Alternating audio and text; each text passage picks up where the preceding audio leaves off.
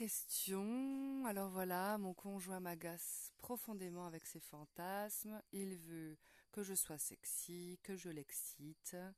Euh, et moi, j'ai pas toujours envie de le faire. Euh, euh, il veut toujours que j'ai des vêtements pour le séduire.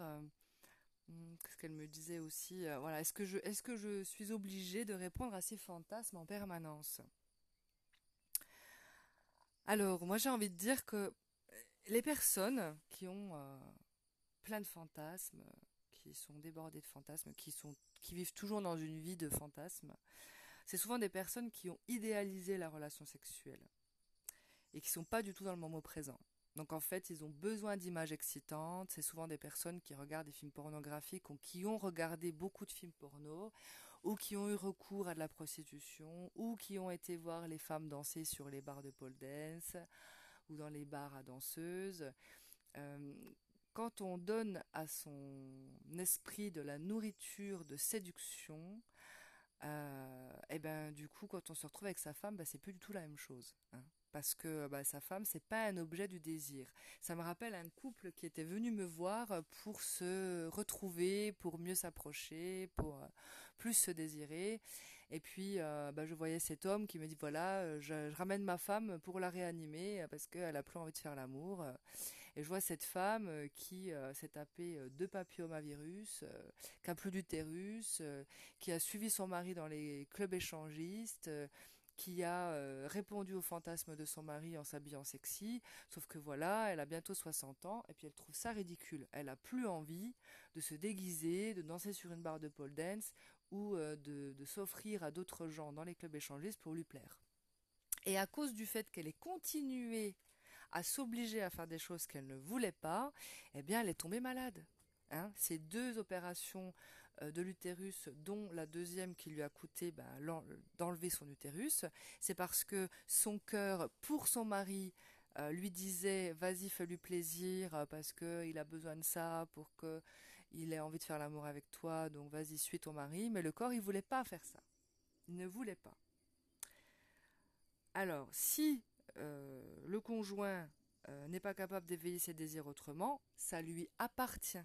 Ce n'est pas de votre faute, c'est à lui d'aller peut-être consulter, euh, parce que si c'est un jeu dans lequel vous êtes bien dedans tous les deux, n'y a pas de problème, il n'y a pas de mal à, jouer avec des vêtements, euh, à s'amuser, euh, tout ça, il n'y a pas de problème. Mais par contre, si vous, vous n'avez pas envie, vous n'êtes pas obligé. Hein, je répète, personne n'est obligé de faire quoi que ce soit pour faire plaisir à l'autre. Personne. On ne fait pas plaisir à l'autre pour faire plaisir à l'autre. Hein. Si on n'a pas envie, on n'a pas envie. Même si c'est notre chéri, si on l'aime, on ne doit pas euh, vie et mort et tout fantasme à son mari. Hein. Et il faut, bien se dire ça. Euh, si vous faites plaisir dans la joie, euh, dans le don sans attente, il n'y a pas de problème. Ça, vous allez vivre des instants de joie et d'amour, il n'y a pas de souci. Mais par obligation, par devoir, c'est de la soumission. Et ça, ça va créer de la colère à l'intérieur de vous, et c'est ça qui fait qu'on tombe malade.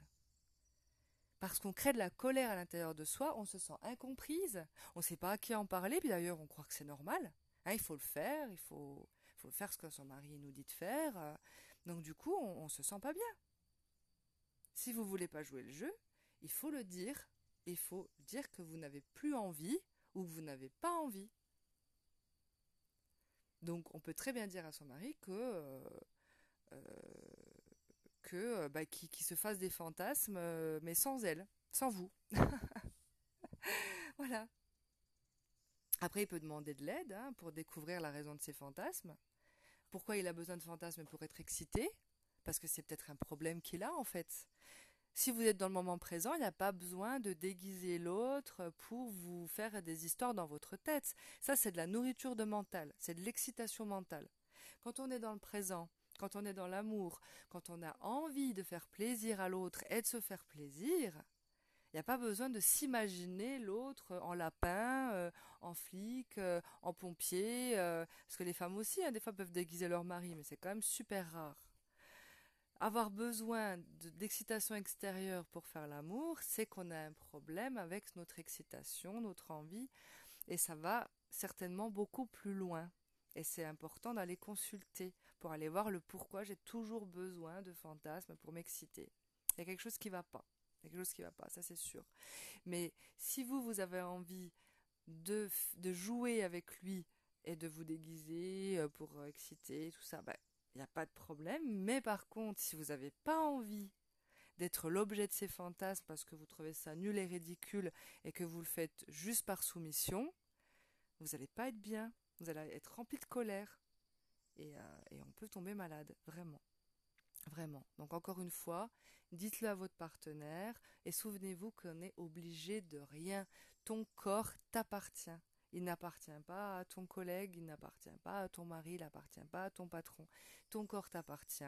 Tu fais ce que tu veux et tu écoutes. Si c'est ok pour toi, ça sera oui. Si c'est pas ok pour toi, ça sera non. Et c'est tout. Allez, à bientôt. Je laisse mon mail dans la description du podcast s'il y a une question et un besoin d'y répondre.